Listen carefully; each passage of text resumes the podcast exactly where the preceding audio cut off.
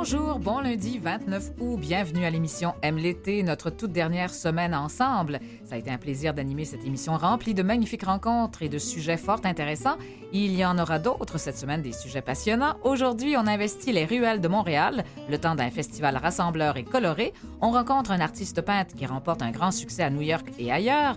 Notre chroniqueur environnement sera au rendez-vous pour une dernière fois cette saison et on aura du temps pour aborder plusieurs petits sujets et vous faire entendre une des chansons coup de cœur de l'équipe. Voici Aime l'été.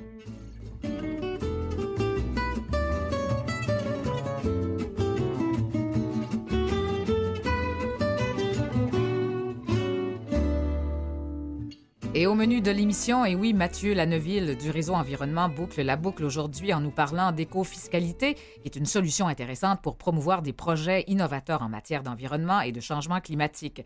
Sébastien Rio, connu sous le nom de Rio, est de plus en plus connu dans le milieu de l'art à New York et ailleurs. Il exposera prochainement à Montréal. C'est un artiste peintre à découvrir et que nous allons justement rencontrer. Il y a quelques événements qui s'en viennent en septembre, dont les correspondances d'Eastman, le Festival de littérature et autres. On va vous en glisser un mot, mais d'abord un autre festival, celui des arts de Ruelle. On accueille tout à l'heure sa fondatrice Léa Philippe. Voilà qui commence bien la semaine à M l'été.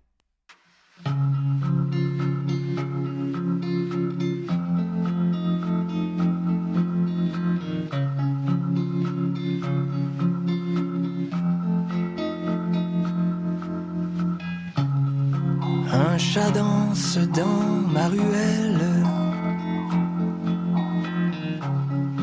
sous un couvercle de poubelle.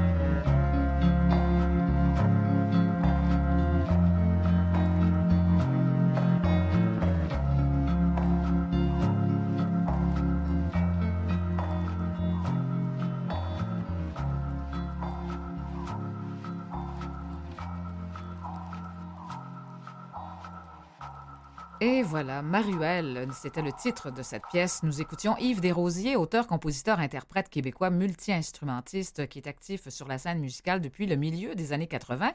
Il est reconnu aussi pour ses talents d'arrangeur et réalisateur.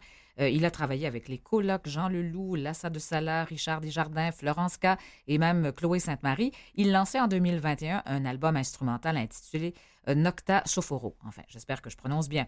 Ah ben, on en a beaucoup parlé ces dernières années de ruelles vertes, mais on a voulu aussi les animer, euh, ces ruelles, les ruelles qui sont devenues un terrain de jeu depuis 2017 pour le Festival des arts de ruelles. J'en discute avec Léa Philippe, qui est la fondatrice de ce festival. Bonjour. Bonjour. Eh bien oui, les ruelles qui étaient à la base des lieux de passage, mais maintenant c'est beaucoup plus que ça. Hein. Ce sont des espaces qu'on habite, on installe par moments du mobilier urbain, des jeux et maintenant des performances artistiques musicales. Et euh, bon, alors vous vous-même, vous faites des parades, des activités dans ces ruelles. Eh bien, comment est venue cette idée? D'abord? Bon, ça fait quand même quelques années là.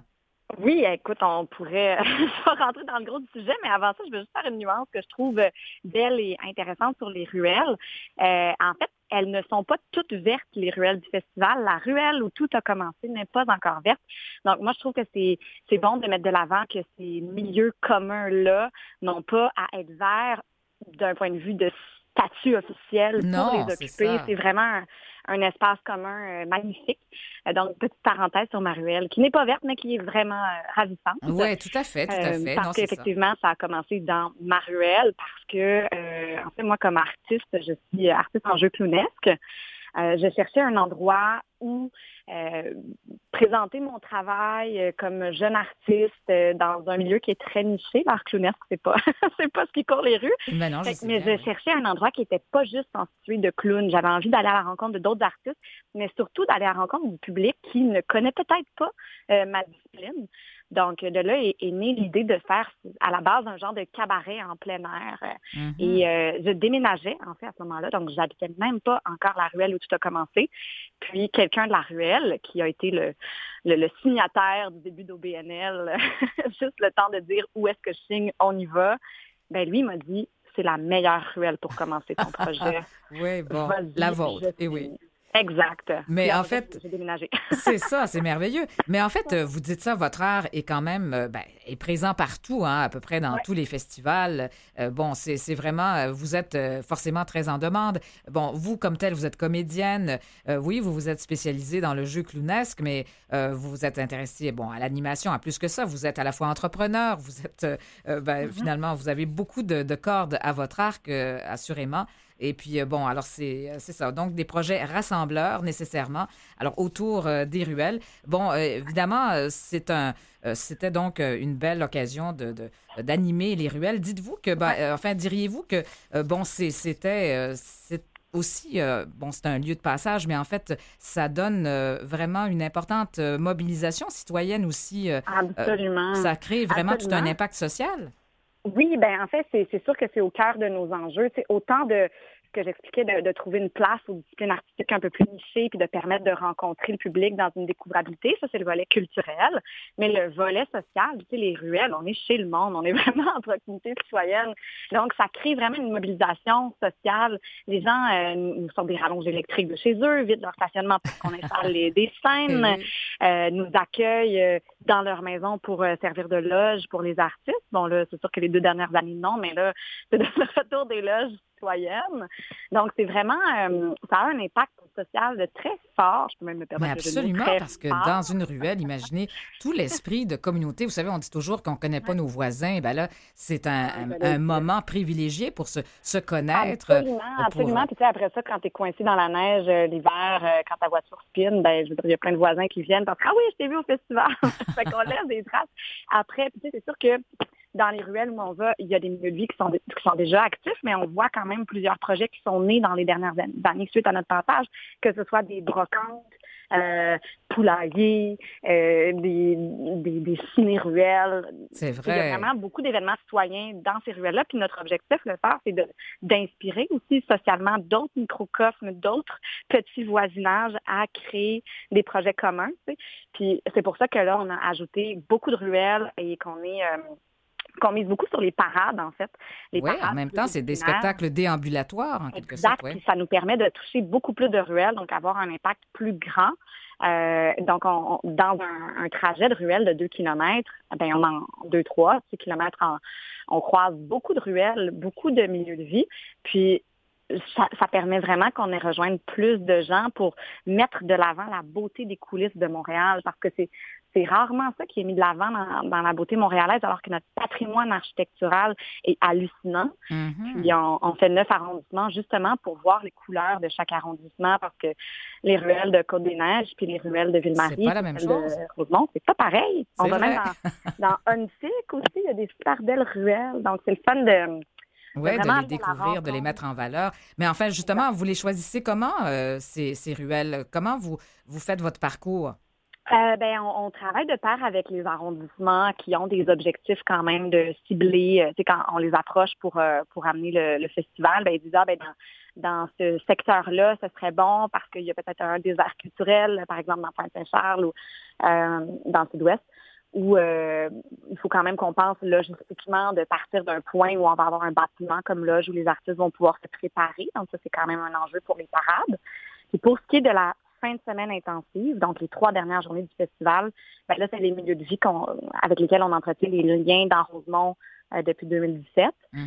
Mais on ajoute quand même les parades, les trajets sur la famille Bus, donc pour aller plus large, puis des petites pop-up ici là dans des ruelles. Euh, euh, un peu encore de manière surprise, mais on les annonce un peu plus cette année, mais comme à l'extérieur du quartier général. Donc, encore dans un souci de rejoindre le plus de monde possible. Donc, on, on couvre beaucoup plus de ruelles que dans le passé. Et les gens sont un peu prévenus, bien sûr, de votre visite, oui, ben j'imagine, parce que là, ils doivent, euh, ben, c'est sûr qu'il faut que tout le monde en profite, tout le monde sort sur son balcon ou quoi, quelque chose comme ça. Exactement. on, annonce enfin, après deux ans de silence total, de faire des spectacles surprises, ben là, toutes les adresses de points de départ de trajet de ruelle et les adresses des quartiers généraux de la fin de semaine intensive sont indiquées sur notre, site web, festivalphare.com oblique programmation.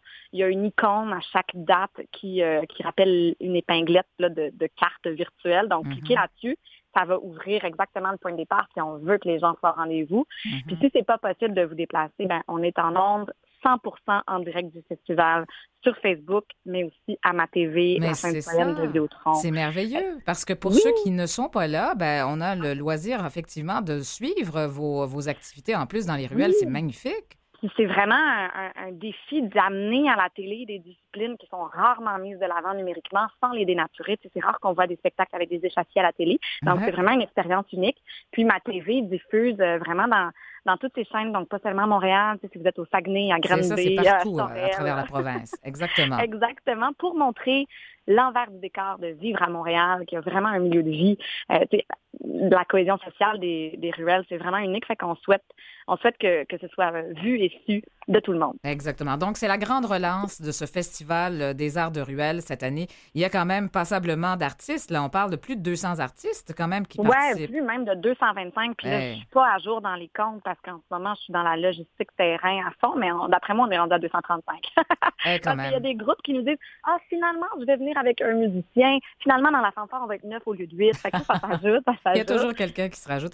Et puis, euh, il y a... ça, on les accueille. ouais, puis il y a des artistes quand même. Ben, je sais que, bon, cette année, il y a France d'Amour qui va quand même participer parce que j'ai déjà vu même des vidéos où vous aviez euh, quand même Bleu Jeans Bleu, là, c'est ça? Exact. On a eu Bleu Jeans Bleu, Play and Friends, Emile Blodeau cette année. C'est France d'Amour et Soran aussi qu'on accueille comme tête d'affiche. En fait, l'idée, c'est de trouver des artistes à grand rayonnement comme, comme ceux-là qui permettent d'amener les gens euh, à être curieux sur le reste de notre programmation tout en étant euh, des êtres humains formidables, chaleureux. Donc moi, quand j'approche des têtes d'affiche comme ça, ce qui m'intéresse, c'est le côté humain. Puis France d'amour, j'ai eu l'occasion de parler directement au téléphone. Puis c'est une femme extrêmement chaleureuse, dynamique. J'ai vraiment hâte de la voir surfer sur un autobus en mouvement. Ah. que une des raisons pourquoi elle a accepté, c'est vraiment euh, ben, mon acharnement, mais aussi Mais elle aime les défis, je pense aussi. Oui, ben c'est ça. Ça lui ressemble. chose dans ma carrière, mais chanter sur le toit d'un autobus en mouvement, c'est une première. Alors j'embarque. Eh oui. Et ça, c'est euh, le 2 septembre dans l'arrondissement de Anjou. Parce qu'on va à Anjou, puis une des idées aussi d'avoir les têtes d'affiche euh, dans un quartier qui est décentré, c'est justement de dire, ben la culture, c'est pour tout le monde, puis on vous la livre en proximité. Euh, c'est pas juste au centre-ville de Montréal qu'il y a des activités, qu'il y a de la, des artistes qui se déplacent pour vraiment inciter les gens euh, à s'intéresser à la culture, en fait. Hum, c'est ça. Alors, bref, en cas de pluie, bon, qu'est-ce qui se passe? Est-ce que l'événement est annulé? Ne me parlez pas de la pluie de D'accord, on n'en parle pas. Bon, parfait. non, non, mais, non, non, mais j'ai quand même une réponse. Euh, ben moi, je, je, je, suis une éternelle optimiste, un peu naïve, là, mais c'est sûr qu'on regarde ça pour demain. Oui, on se croise les doigts, bien sûr. On se croise les doigts jusqu'à la dernière seconde. Les artistes vont être préparés dans la loge, stand-by, on y va. Puis si jamais vraiment c'est le déluge, ben on va quand même faire un, euh, on va quand même maintenir à la télévision. On a beaucoup de contenu numérique qu'on a filmé. Euh, on a les, les, meilleurs moments de l'année passée euh, avec lesquels on a fait une série qui est disponible sur Helico puis Elix. Euh, qui, on pourrait passer des extraits de ça, des extraits de notre balado, aussi la petite brassée, puis des extraits de des capsules, des portraits de ruelles, un nouveau projet qui met vraiment euh, de l'avant euh, les citoyens et leur action dans les ruelles. Donc, on a beaucoup de contenu numérique qu'on peut passer. Euh, Alors, c'est pas un problème. C'est ça. Mais si c'est juste un peu gris pour le public, ah non, non, non. on, va, on, va, on va se déplacer quand même, bien sûr. Alors, c'est vraiment euh, un festival très intéressant. mobilisation citoyenne, cohésion sociale. Ça stimule la solidarité, l'entraide, le partage et bien plus que ça encore. Alors, vraiment, un bel esprit. ça renforce l'esprit de communauté. Et puis, en même temps, c'est dans un esprit de développement durable. Vous avez une boutique en ligne. On peut s'abonner à l'infolettre. Enfin, je vous lâche ça en rafale parce que c'est tout le temps dont on a. Oui. Je, tiens à dire que tout nos, euh, toute notre marchandise, elle est éco-responsable et fabriquée localement. Festivalpart.com baroblique boutique, c'est une merveilleuse façon de nous soutenir étant donné qu'on est un organisme communautaire. Bon, on a fait ça bien, on a parlé vite et puis euh, voilà, il y avait tellement de choses à dire. Vos artistes sont infiniment créatifs. Alors, ça n'a pas manqué le Festival des arts de Ruelle, ça commence, ça commence là. Ça commence là, là. Ça commence là et puis euh, dix jours, hein, pendant dix jours. Oui, ben c'est 10 jours, mais avec une pause pendant la fin de semaine du, de la fête du travail. Il n'y a pas d'activité euh, à la fête du travail, puis on termine le 11 septembre. Ben parfait. Ben merci beaucoup là d'être venu nous en parler, Léa Philippe, et bon merci festival. Pour Au revoir. Au plaisir, bonne journée.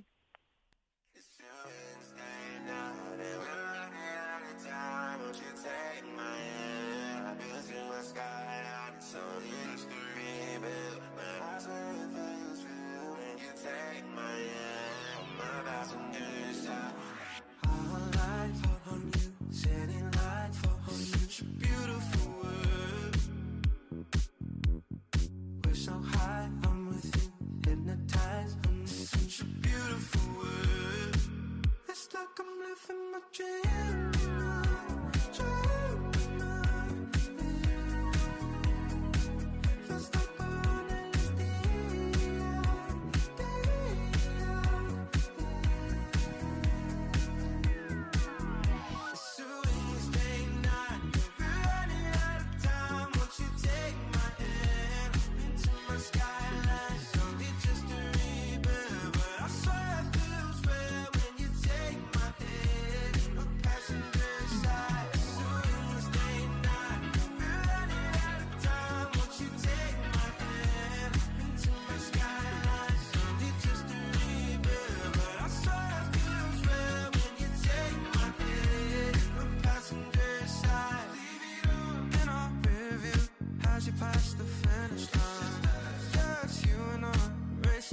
the cream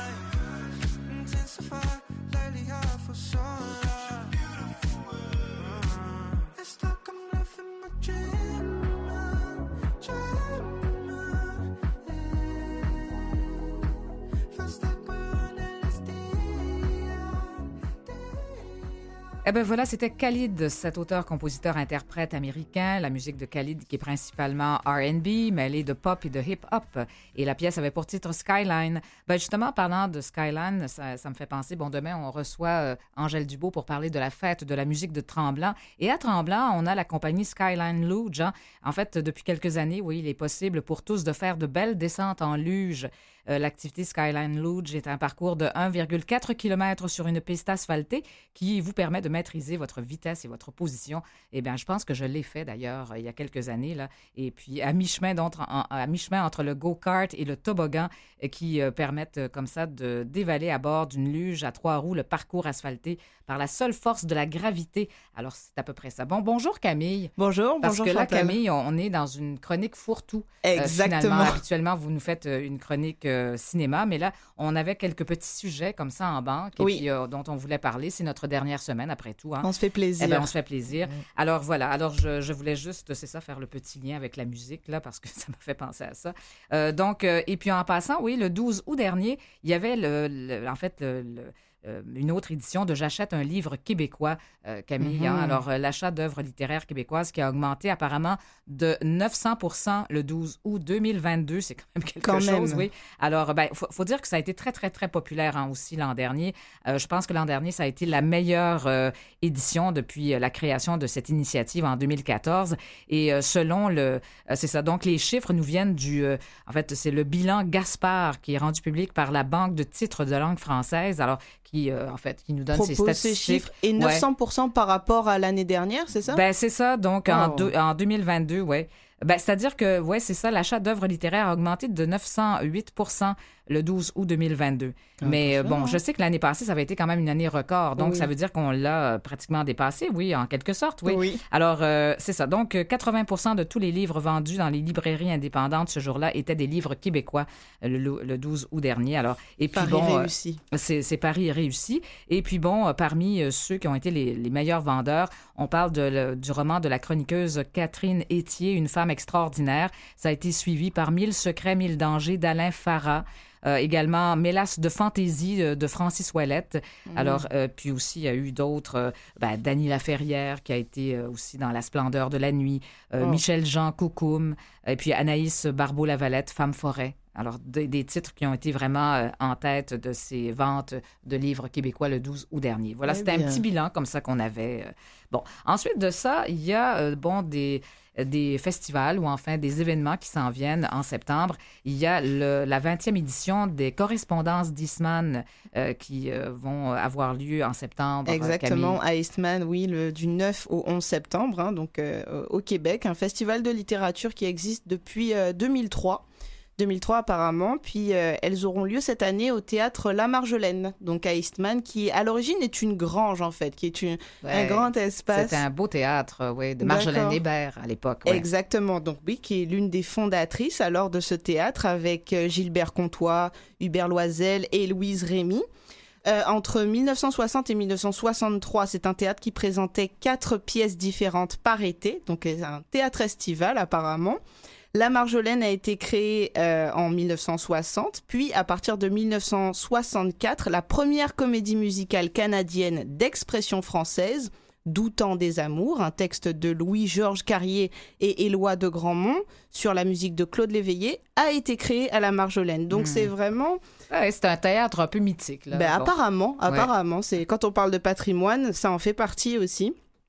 Euh, quand Marjolaine Hébert se retire en 94, donc euh, 30 ans après, le théâtre est fermé pendant un été, puis ils attendent en fait d'avoir un, acheteur pour euh, pour euh, pour repartir euh, l'activité, dépendamment de qu'est-ce qu'ils voulaient faire en fait. Puis finalement, elle décide Marjolaine Hébert de louer l'endroit à Jean-Bernard Hébert, qui est un producteur de théâtre, et il ramènera le théâtre musical dans les murs de cette grange, qui, à- donc à ce moment-là, en 94, est presque centenaire, et qui changera, il changera le nom du théâtre pour le théâtre d'Eastman. Hum, c'est ça.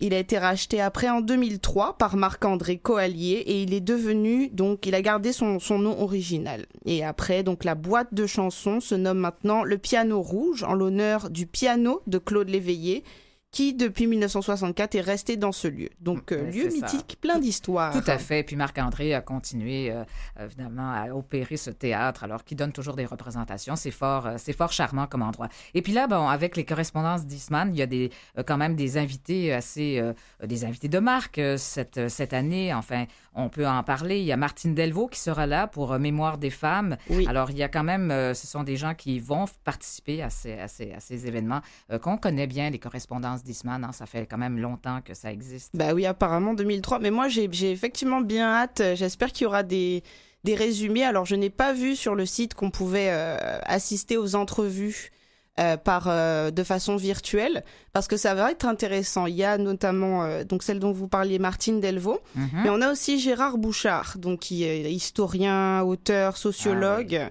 ouais. Oui, exactement. Et donc, il va faire une, une entrevue sur la mémoire collective québécoise. Ce sera le 10 septembre. Et en ces temps donc de, début de campagne, je pense que ça peut être assez intéressant en fait de d'entendre un homme de ce de ce calibre qui va s'exprimer sur un sujet qui est important. Ben absolument. Donc, euh, bien d'autres qui seront euh, présents lors de, des... Euh, Tout à fait. Rodney Saint-Éloi, Catherine Voyer-Léger, Yara El Gadban, donc tous des gens de, de lettres, auteurs, coéditeurs, éditeurs. Louis-Carl Picarciou aussi, donc écrivain. Catherine Major aussi qui sera là. Exactement, oui. Oui, oui, tout à fait. Alors, c'est à découvrir. Alors, euh, les correspondances d'Isman du 9 au 11 septembre. On s'arrête, Camille, le temps d'une musique. Vous savez, euh, bon, cette, euh, on a décidé, l'équipe, de se faire, enfin, on s'est, on, s'est concerté pour avoir une pièce coup de cœur de l'été. Enfin, ça n'a rien à voir avec l'été, ça n'a rien à voir avec, bon, c'est pas une, c'est pas une pièce, ce n'est pas une pièce récente, c'est simplement une pièce, bon, c'est sorti comme ça. Pour nous faire plaisir. Pour nous faire plaisir, parce qu'on est dans notre dernière semaine. Alors, allons-y avec avec euh, Marie-Claire Séguin. Voilà.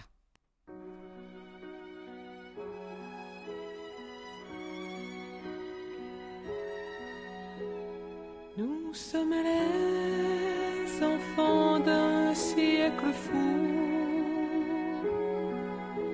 Et d'une terre patiente. Nous sommes les enfants d'un peu de temps. De beaucoup de pierres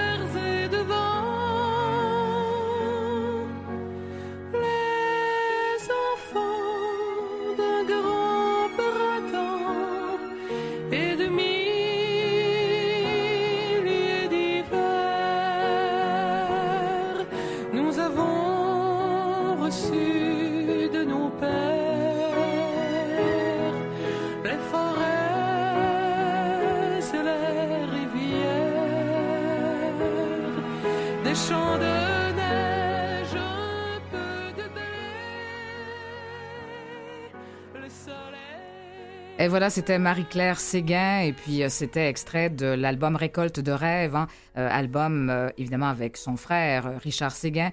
Et puis bon, c'était Les enfants d'un siècle fou. oui, c'est ça. Un an plus tard d'ailleurs, ils vont donner leur dernier spectacle ensemble et puis faire carrière chacun de leur côté. Et puis aujourd'hui, ben, elle enseigne, elle fait plein de choses, mais bon, c'est vrai qu'on la voit moins en spectacle. Camille, en terminant, donc il y a le festival aussi international de la littérature qui s'en vient du 23 septembre au 2 octobre. Faut pas manquer ça. Euh, plein d'écrivains, d'artistes. Alors vraiment, c'est euh, c'est à, à, découvrir. Il y a un festival trad. Exactement, du 31 août au 4 septembre à Montréal, un festival multidisciplinaire qui recevra plusieurs artistes et il y aura des concerts, des spectacles et de la danse. Parfait, merci Camille. On poursuit euh, après la pause. Vous écoutez Aime l'été. Eh ben voilà, deuxième moitié d'heure, ici Chantal Lavoie, deuxième partie euh, d'émission. Et je remercie euh, mes collaborateurs Camille Cusset et Méliane Fafard à la recherche, ainsi que Nicolas Zwartman à la régie. Voilà. Eh ben, on va recevoir euh, tout à l'heure l'artiste Rio, un artiste en art visuel bien connu. Là, enfin, il expose maintenant à New York, un peu partout, et puis on pourrait voir ses œuvres ici même à Montréal. Je voulais juste revenir sur le fait qu'on vous a présenté tout à l'heure un extrait de la pièce Les enfants d'un siècle le fou de Marie-Claire Séguin.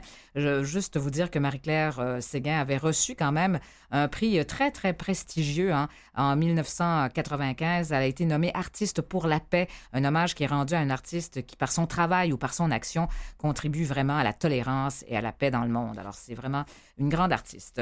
Alors voilà, eh bien, je vous souhaite euh, bon, une, bonne journée de toute façon, là, mais on n'a pas fini notre émission. On va recevoir l'artiste Rio euh, dans un instant après cette musique qui suit.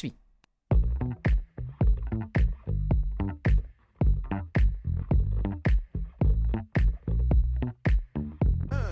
Bon Dieu, donne-nous la force jongler des feelings trop longs pour les peser. Dans léger, mon time back, tourbillons de la vie nous ont bien testé. Dans le corps, un des verres, tant à faire seul, on peut l'enlever. Dans le zone que nos ondes le met. On jarre, on boogie en équilibre. Hey. L'autre prefill comme Aubenet. Sur le de nos armes, mais on l'eau glisse. Oh man, dans le jardin. On est pas du tyrannie de l'arbin. Ça va bien, mais des postes, vire dans les émotions. Pas seulement à cause du bon oui, puis de la boisson, y'a ça collabo ensemble. On est beaucoup sur le morceau, c'est nous qui ramène la cool ambiance pour les passants.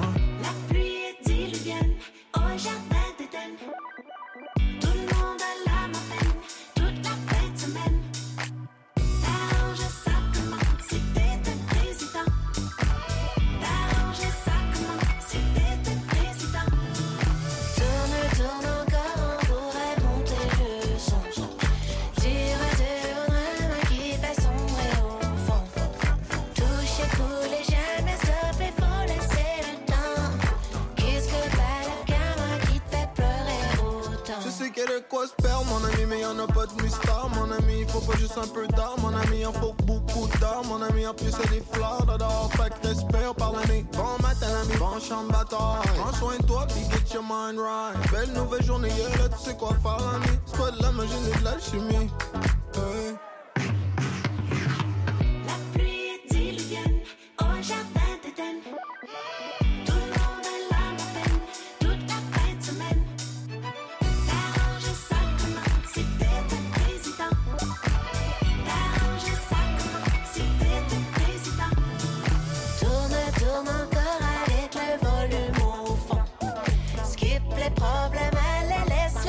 Partir au vent. Au jardin, ça groupe, ça met du bon mood. On répand la cool ambiance pour les passants. Qu'est-ce que bat le karma qui te fait pleurer?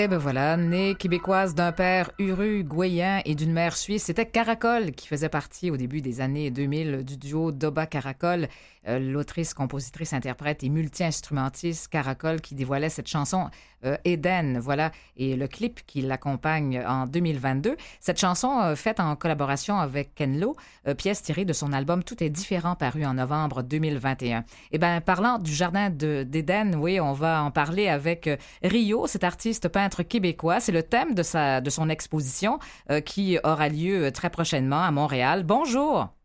Bonjour Chantal. Ah, ben ça fait plaisir de vous accueillir vraiment après euh, avoir euh, bon regardé vos œuvres pas en personne, mais évidemment j'ai j'ai- pu apprécier euh, vos œuvres quand même en allant voir les belles photos que vous avez notamment sur votre site. Vous avez des vidéos, alors ça nous a permis de plonger dans, dans votre travail.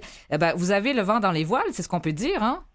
Ben apparemment, euh, c'est sûr que c'est beaucoup de travail tout ça, mais euh, je pense que l'idée c'est de pas voir ça comme un travail, mais plutôt euh, comme une passion. Donc je le vis depuis le début de cette façon-là. Je pense que ça commence à porter fruit effectivement.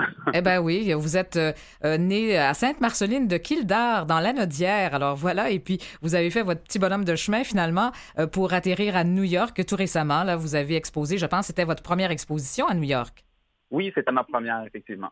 Eh oui, alors sur le toit du Renaissance Chelsea Hotel, parce que vous choisissez quand même pas des endroits, enfin vous vous exposez pas n'importe où. Le lieu est quand même important pour vous. Ah oui, c'est très important. En fait, euh, c'est on passe vraiment d'un contact à l'autre, puis on, on, on se rend à un lieu qui qui enivre. Puis c'était ça, le Somewhere Nowhere, au sommet du Renaissance. En fait, c'est un c'est euh, de base, c'est une boîte de nuit. Donc, on a revampé l'événement pour un, un vernissage qui, euh, en fait, c'était incroyable comment la décoration intérieure du lieu était exactement à l'image de la collection. Donc, Hum, c'était un succès assuré avant de commencer. Donc, C'est ça, parce que euh, le lieu euh, importe dans la mesure où c'est ça, c'est en interaction en même temps avec vos œuvres. Ça, ça, ça donne un, sens euh, différent aussi. oui, totalement, parce que j'ai j'ai vraiment l'intention que les gens puissent entrer dans ma tête quand ils viennent dans un vernissage Rio. Donc, c'est important de, de voir aussi dans, dans quel esprit j'étais durant la confection. Donc, c'est pour ça, pour moi, un vernissage, c'est pas seulement avoir des œuvres sur des murs blancs, mais plutôt euh, d'exploiter un peu ce que j'avais en tête. D'autant plus que vos fresques sont assez monumentales. hein. Alors, ça prend des lieux aussi euh, qui le sont tout autant. Oui, exactement. Donc, ça prend vraiment des, des très grands murs. D'ailleurs, euh, pour le prochain vernissage qui suit, c'était la même chose. Ça me prenait vraiment un lieu qui pourrait accueillir des huit, euh, on parle des huit pieds de haut par des six pieds, mais plus petites pièces, c'est quand même des quatre par six. Donc, euh, effectivement, là, donc on peut, on peut pas être dans un petit lieu restreint. Non, c'est ça, parce que le prochain endroit, ce sera au Ritz-Carlton, rien de moins. Le 6 Oui. septembre, c'est le vernissage, oui. Oui, en fait, je suis tombé en amour avec la salle de bal à l'entrée du Ritz. Puis euh, tout ce que j'avais comme idée, c'était euh, le lieu et de créer un jardin, un jardin d'Éden sous le grand lustre principal de la salle de bal. Ah. Donc, je suis justement euh, à une semaine près de l'événement. Je suis en train de, de peaufiner les derniers détails. Euh, Ben, c'est bien gentil d'ailleurs d'avoir euh, quitté, euh, fait, d'avoir pris le temps de, de nous parler euh, ce midi. Chose certaine. bon, il y avait deux collections différentes. D'abord, là, et vous, à New York, premièrement, vous, vous avez travaillé très, très fort là, dans les derniers temps. Vous vous êtes vraiment cloîtré hein, pour finir cette collection. Et puis, il y en a une pour New York, il y en a une pour Montréal. Hein? Oui, effectivement. Donc, euh, ce que je voulais, c'était de créer des œuvres d'art complètement différentes parce que je savais d'emblée que des gens de Montréal allaient descendre venir me voir. Ce qui m'a fait très chaud au, cœur d'avoir en- entendu autant de, de Québécois près de moi à New York. Mais c'était quand même important pour moi que ces gens-là qui allaient revenir euh, au rythme puissent voir des œuvres complètement différentes. Donc, c'était là l'importance d'avoir les deux collections bien distinctes. C'est ça. Donc, vous avez vraiment terminé, euh, vous, vous avez travaillé très fort dans les derniers mois. Aimez-vous ça, peindre sous pression? Est-ce que c'est votre façon de faire? Honnêtement, Chantal, j'adore. Ah, ça vous prend un petit peu de pression, c'est bien. Écoutez, vous êtes passé de l'horticulture à la peinture parce que euh, vous vous destiniez peut-être à la base, bon, à travailler dans le domaine de l'horticulture, mais finalement, vous avez bifurqué. Et d'ailleurs, ça teinte votre travail aussi, euh, l'horticulture, parce que les plantes sont très présentes. Oui, effectivement, ça l'a énormément teinté. Il faut, faut comprendre aussi que je viens d'une d'une mère très proche de la nature, qui était très en avance sur son temps. Je pense que c'était dans les premières à faire des sacs réutilisables quand j'étais jeune. Donc, moi, étant né sur une fermette familiale, ça, ça allait de soi que j'avais une compréhension de la nature complètement différente. Puis pour moi, cette collection-là était vraiment la représentation de la reprise au pouvoir de la nature sur l'homme. Parce Mm. qu'aujourd'hui, on se trouve pas mal trop au sommet de, de la chaîne alimentaire, alors que c'est c'est très erroné comme. euh, C'est ça, vous, essayez d'inverser un peu la chose, finalement. Oui, La totalement. nature prend le dessus sur, euh, sur l'humain. Et vous avez ces personnages féminins euh, qui sont généralement ben, euh, avec les yeux bandés. On voit rarement le- leurs yeux. Oui, c'est un peu ma marque de commerce. J'ai toujours commencé comme ça. Je, je trouve ça intéressant d'aller créer une émotion sans, sans être, être un peu déstabilisé par le regard. Exact. On- Dans l'œuvre, c'est pas ce qu'on remarque primordialement si on ne voit pas les yeux. Donc, les gens me, me disent souvent ça. Je, je l'ai remarqué par la suite. Puis pourtant, c'est quand, quand même quelque chose d'assez évident quand on, on les a pas. Donc, Oui, C'est vrai, mais c'est parce que ce sont, euh, enfin, ce sont comme des masques. En fait, c'est très, euh, c'est sûr que là, euh, c'est pas quelque chose qu'on remarque. Là, il n'y a pas absence. euh, c'est vraiment très, Non. très euh, coloré en général euh, aussi. Bon, il y a, mais c'est intéressant parce que vous travaillez avec toutes sortes de matières aussi. Vous travaillez avec des pierres, avec des cristaux. Mhm. Alors ça, ça brille aussi dans vos œuvres, hein? Oui, en fait, je voulais pas créer des œuvres qui sont trop, euh, en parenthèse, bling-bling. Ce que je voulais créer, c'était des œuvres plutôt sculpturales. Donc, quand on marche devant l'œuvre, on voit le scintillement des cristaux. Puis ça, c'est c'est très primordial dans mon œuvre parce que ça, ça vient créer euh, une œuvre d'art qui est vivante. Donc, quand on marche, on voit le scintillement, alors qu'une œuvre d'art qui est plutôt mate, on ne voit pas les changements nécessairement. Donc, on n'est on pas obligé d'avoir le regard fixé sur l'œuvre pour se rendre compte qu'elle est là. Mhm. C'est ça, ça nous interpelle, évidemment, ça attire tout de suite no- notre regard, bien sûr. Mais vraiment, alors c'est ça, c'est des euh, vraiment vos thématiques. On- ben, sur le coup, là, vitement, on, peut dire ben, c'est c'est de l'art déco euh, d'aujourd'hui un peu, là. Mhm. Parce Euh, que les en thématiques, fait, euh, un peu, il y a des, des éléments décoratifs dans votre œuvre aussi qui font un petit peu penser, euh, qui font un peu référence à l'art déco. oui, euh, euh, c'est ce qu'on voit euh, prime abord dans l'œuvre. Mais c'est pas Mais la nécessairement base ça, oui. de l'œuvre, non, la base de l'œuvre, c'est vraiment le message derrière. Mm. En fait, je passe probablement beaucoup plus de temps assis, le pinceau à la main, à regarder l'œuvre pour être sûr, est-ce que le message va bien passer? Est-ce que c'est exactement euh, la voie dont je dois aller dans l'œuvre? Donc, il ne faut pas croire qu'il y a beaucoup de temps, euh, il y a plus de temps avec le pinceau. Moi, c'est vraiment l'inverse. Je passe beaucoup plus de temps assis à analyser l'œuvre. Ah, d'accord. Et puis, c'est intéressant parce que vous vous êtes mis en scène aussi. Vous vous mettez beaucoup en scène dans votre travail, dans, dans vos vernissages, ou enfin même, vous avez, euh, vous êtes mis en scène dans un, une espèce de, de, de, de véhicule mobile où vous faisiez, euh, bon, je pense que c'est à New York, ça, ou à Miami, Oui, à Miami peut-être? Euh, Oui, c'était à Miami. En fait, c'était la première fois que, que, que je faisais ça.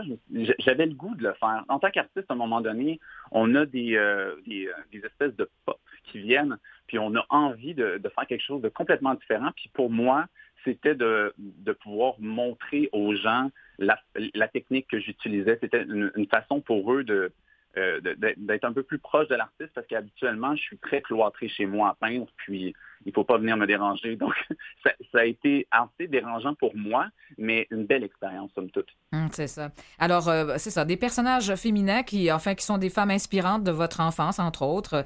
Euh, il y a plein de, de Oui. choses à découvrir là-dedans. Vous travaillez, comme je l'ai dit, avec des cristaux, des pierres, des feuilles d'or aussi. Hein? Alors, c'est très, Oui. très riche comme effet, Oui. vraiment. Et puis, bon, on peut voir vos, vos, euh, vos œuvres. Enfin, comme je disais, vous avez des vidéos sur votre site. Entre autres, vous avez fait un vernissage euh, au Reine Élisabeth lors de sa réouverture.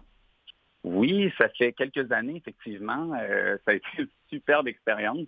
Ouais, Oui. c'est ça. Ça a été évidemment encore là, c'est le, le lieu devient autre chose. Vraiment, euh, vous euh, vous amenez tout un décor, une mise en scène à travers tout ça, à travers la présentation et c'est ce que vous allez faire finalement au Ritz Carlton, bien entendu. Oui, exactement. Comme je vous disais, le lieu, je suis tombé en amour, mais aussi, euh, il, y a, il y a beaucoup de travail, de mise en scène, donc je vais devoir faire un- créer un jardin d'Éden intérieur. C'est ça. Oui, oui, il y a beaucoup de travail derrière tout ça. C'est euh, c'est- plus qu'une simple mise en scène d'œuvres d'art. sur- Non, sur je sais, ouais, c'est Ouais. vrai. Vous- En tout cas, vous êtes excessivement, euh, c'est très riche euh, votre euh, travail. Et puis moi, je, je veux juste faire une petite parenthèse parce que je vous ai entendu parler de, bon, du fait que vous travaillez, vous avez travaillé autrefois avec la peinture à l'huile. Et Oui, euh, finalement, ça vous a rendu malade pendant dix ans, à. Pas pendant dix ans, parce que ça ça vient pas euh, les années qui suivent. On parle vraiment à part... Les cinq dernières années de, confection à l'huile ont vraiment été difficiles pour moi. Des maux de tête euh, très récurrentes, euh, des, difficultés respiratoires. Puis on, se ferme un peu les yeux là-dessus. hein. On se dit ça doit être autre chose parce que pour moi, peindre, c'est viscéral. Il était hors de question que je mette ça de côté. Par contre, quand la pandémie est arrivée, ça m'a donné une porte d'entrée incroyable. J'avais plus de soirées caritatives. Donc, tout s'est mis en branle pour que j'ai du temps pour moi et de changer ma façon de travailler. Et j'ai commencé l'acrylique et les, les médiums.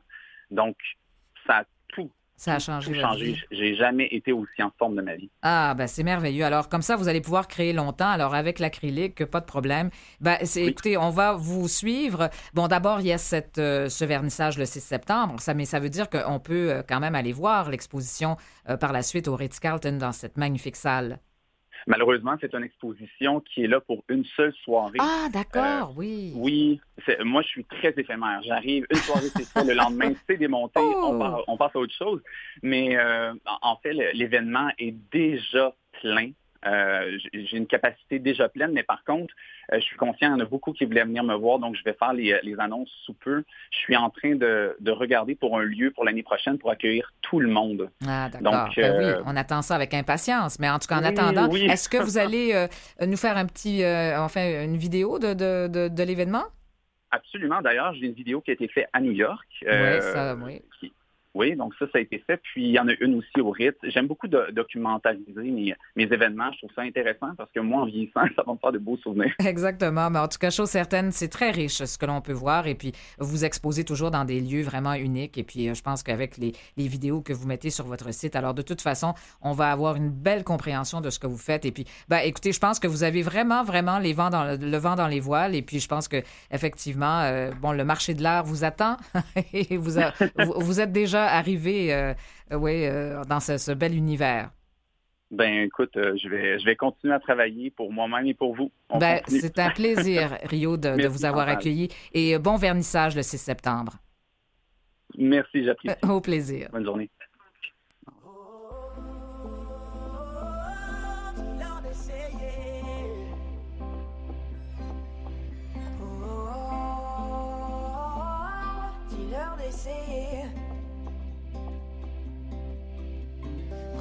Quand longtemps c'est devenu presque impossible maintenant. Une génération pour changer, c'est l'avenir qui s'adresse au passé. Chacun pourra aider, suffit de se parler. Passe le mot à celui d'à côté. Oh, oh, oh,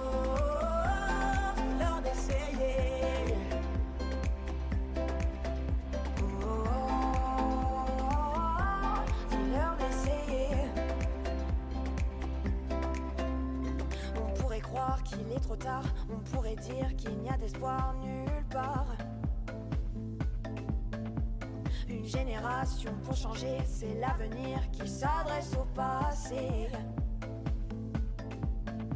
Chacun pourra aider, suffit de se parler. Passe le mot à celui d'à côté.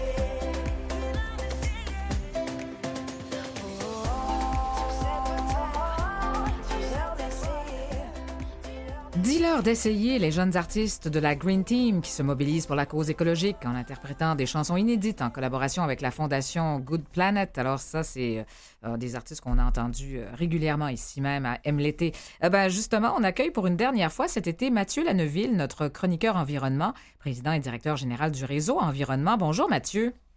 Bonjour, cher Chantal. Bon, c'est agréable de vous retrouver pour une dernière fois. Enfin, c'est bien dommage que, oui, on aurait aimé continuer comme ça longtemps. Pour notre dernier sujet, vous avez décidé de nous parler d'éco-fiscalité. Bon, on a parlé beaucoup dans nos chroniques cet été des enjeux concernant l'eau. Euh, Ça a été un de nos euh, principaux sujets. Euh, En fait, un sujet qui est presque inépuisable, contrairement à la ressource comme telle. Alors, euh, on va amorcer euh, une campagne électorale. On va entendre beaucoup parler des enjeux environnementaux et forcément d'argent. Alors, c'est le nerf de la guerre, n'est-ce pas, Mathieu? Tout à fait. Puis, Réseau Environnement, on est fiers de dire qu'on va annoncer le premier débat euh, en environnement en collaboration avec le CETEC et l'ACPER sur la question de l'environnement avec euh, l'ensemble des partis. Bon, parfait, parce qu'il faut qu'il y ait, bon, il y ait une volonté politique et cette volonté, Mathieu, dépend aussi de la force de l'engagement citoyen, hein, des entreprises, de toutes les sphères d'activité et de ceux qui détiennent les cordons de la bourse. Enfin, il faut trouver des solutions innovantes. Alors, c'est pour ça qu'on parle d'éco-fiscalité. C'est une belle solution. Tout à fait. Alors, c'est une solution qui rassemble l'ensemble de nos secteurs. Euh, comme vous l'avez mentionné, Chantal, euh, on a parlé d'eau, de matières résiduelles, on peut parler de sol, de biodiversité. L'ensemble des secteurs de l'environnement, une des façons euh, qui a le mieux fait ses preuves, tant au Québec qu'à l'international, pour catalyser l'économie verte, c'est l'éco-fiscalité. Ça peut paraître inutile de parler de fiscalité dans une chronique en environnement, mais vraiment, l'éco-fiscalité, euh, ça fonctionne. En gros, on va parler d'outils économiques qui découragent les activités qui sont nuisibles à l'environnement, en plus d'encourager les activités qui lui sont bénéfiques. Puis en même temps, qu'est-ce qui est intéressant avec ça, c'est qu'on va stimuler notre innovation technologique. Mhm, c'est ça. Ben oui. En fait, c'est une incitation à investir dans les technologies innovatrices. Tout à fait. Puis pour une entreprise, ça veut dire d'internaliser ses coûts environnementaux parce que sans éco-fiscalité, on le sait, les impacts des entreprises sur l'environnement, qu'on parle de pollution ou d'autres choses, ils apparaissent pas dans le bilan comptable. Puis on sait, quand on c'est pas dans le bottom line, les entreprises ne s'en soucient pas toujours. Hum, c'est ça. Et puis, bon, des exemples justement de, de la vie quotidienne, là, ce qu'on peut euh, déjà associer à des mesures d'éco-fiscalité. Oui, tout à fait. Alors, euh, l'éco-fiscalité est déjà très présente. euh, ça peut paraître un terme complexe ce matin, là, mais c'est déjà présent dans la vie de tous les jours. Euh, en éco-fiscalité, il faut savoir qu'on retrouve généralement deux types de mesures, soit les bonus et les malus. Euh, souvent qu'on peut appeler des fois la carotte et le bâton. Alors, dans la catégorie des malus, on va retrouver par exemple un qu'on connaît bien, c'est nos bouteilles de bière puis nos canettes. Euh, il y a une consigne. Alors, la consigne, ça encourage la réutilisation justement des bouteilles de bière, les canettes, etc. Mhm. On va retrouver aussi la redevance sur l'eau pour nos entreprises qui embouteillent de l'eau. Euh, on va penser aussi, par exemple, à la taxe. Quand on va mettre de l'essence dans notre voiture, ben, on sait qu'on paie une taxe là, sur l'essence. C'est ça. Euh, la taxe carbone pour nos grands polluants, les comptes d'électricité, les comptes d'eau dans certaines municipalités. Alors ça, c'est des, exemples de malus. Puis dans le bonus, on va penser au crédit d'impôt, par exemple, pour nos voitures électriques. Euh, on a aussi la, la rénovation éco-énergétique des maisons, les transports en commun. Puis euh, même cet été, là, on voyait là, dans certains traversées du Québec qui offrent la gratuité pour les voitures électriques. Alors, c'est des exemples de bonus où est-ce qu'on va encourager justement les, les, les- les activités qui sont bénéfiques à l'environnement. C'est ça, parce que les, les revenus découlant des, des politiques éco-fiscales peuvent avoir justement des retombées quand même économiques additionnelles. Bon, alors, euh, c'est ça. Donc, pourquoi devrait-on euh, avoir davantage comme ça de, de mesures d'éco-fiscalité dans l'avenir? Bien, pour qu'on notre prix de la production puis nos habitudes de consommation ils soient reflétés dans le coût réel de la pollution. Dans le fond, on veut internaliser l'ensemble de coûts quand, quand on achète un bien. C'est un enjeu qu'on va retrouver beaucoup avec la, le- un concept qui, qui- qui- qui- qui est très lié avec la gestion des matières résiduelles. C'est la responsabilité élargie des producteurs, des fois qu'on appelle REP. Mhm. Alors, on va demander à nos, nos producteurs que quand on produit des, des- des- des- des nouveaux marchés, des nouveaux produits, en termes d'emballage, euh, en termes, en termes de, de- de façon qu'on va concevoir nos produits, de parler d'éco-conception, puis de bien euh, ficeler ça. Puis qu'est-ce qui est intéressant avec notre éco-fiscalité, notamment au Québec, c'est que nos fonds tirés dans nos mesures d'éco-fiscalité qu'on va avoir, mais ils contribuent à l'innovation technologique, à ça. mettre aux normes nos infrastructures en eau qu'on a parlé dans les dernières semaines, à mieux s'adapter au changement climatique. C'est vraiment le gagnant des, des deux côtés. Puis on a parlé beaucoup pendant la pandémie aussi d'économie locale. Euh, puis l'éco-fiscalité, ça l'amène ça aussi parce que ça l'amène notre économie locale à mieux répondre à nos besoins.